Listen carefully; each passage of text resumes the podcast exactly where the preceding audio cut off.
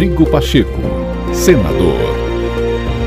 Olá, seja bem-vindo ao novo podcast da série especial com a retrospectiva que traz as principais ações do presidente do Senado, Rodrigo Pacheco. Agora você vai acompanhar um tema que causou polêmica: a confiabilidade das urnas eletrônicas no Brasil. Urnas eletrônicas. Então, nós temos urnas eletrônicas que sempre foram motivo de orgulho para nós brasileiros. Um movimento que buscou descredibilizar o sistema eleitoral brasileiro ganhou corpo no primeiro semestre com ataques frontais às urnas eletrônicas. Informações falsas colocaram parte da população em dúvida quanto à segurança e à confiabilidade das urnas. O senador Rodrigo Pacheco, presidente do Senado, reforçou por diversas vezes o fato de a urna ser um ativo nacional, valorizado no mundo todo e pela grande maioria dos brasileiros. Quando nós, em algum momento, permitimos que haja os questionamentos que aconteceram em relação ao sistema eletrônico de votação no Brasil, nós estamos desvalorizando aquilo que era até pouco tempo um orgulho nacional brasileiro, que era o nosso sistema de votação eletrônico, com um resultado muito rápido do sufrágio no Brasil. Não há motivo, repito, já próximo das eleições, que tenhamos esse tipo de questionamento no Brasil porque já está assegurada a votação pelo sistema eletrônico. Nós temos que confiar nisso. A sociedade precisa estar tranquila para poder escolher bem seus representantes nas eleições.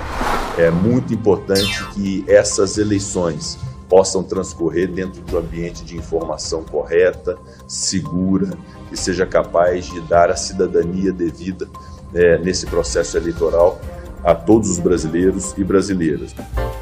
Nos últimos meses, Rodrigo Pacheco relembrou que não há motivos para questionamentos, visto que as regras para o pleito deste ano foram reforçadas pelo próprio Parlamento, Senado e Câmara dos Deputados, com as garantias do resultado e da posse dos eleitos. Congresso e Justiça Eleitoral trabalharam juntos para assegurar ao eleitor a segurança das urnas. Equipamentos foram testados e aprovados para que as eleições ocorram dentro sem qualquer tipo de questionamento. Aliás, o presidente Arthur Lira, é, diga-se de passagem, quando foi firme naquela posição em relação ao voto impresso, deu uma demonstração do respeito às urnas eletrônicas, do sistema de votação eletrônico e sempre afirma essa confiança dele no processo eleitoral e nas eleições. Cada qual faz ao seu modo, mas o que eu tenho muita tranquilidade, muita segurança, e nós temos que nos manter vigilantes, evidentemente, nisso, Vera, é desse amadurecimento da democracia brasileira, que é uma democracia jovem, mas que foi já assimilada pela sociedade, está assimilada pelas instituições. E quando eu digo instituições, eu digo Senado, Câmara dos Deputados, Congresso Nacional, Ministério Público Federal e a Procuradoria-Geral da República, Forças Armadas, Tribunal Superior Eleitoral, Supremo Tribunal Federal, o Poder Judiciário como um todo. Para garantir aquilo que é o mais fundamental numa democracia, que é a eleição rígida, impassível é, de críticas e com absoluta segurança. Então, a participação do parlamento brasileiro nesta instância. A expressão mais pura da vontade popular se dá através do voto e o Brasil tem instrumentos para poder garantir que esse voto seja livre e que possa transcorrer as eleições dentro dessa normalidade.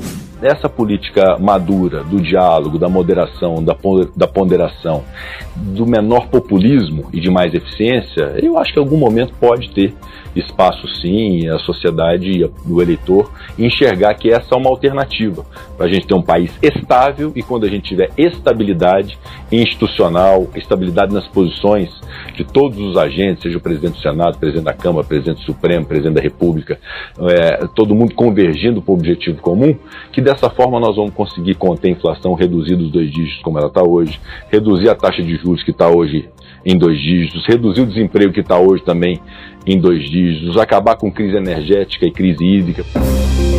Rodrigo Pacheco, senador.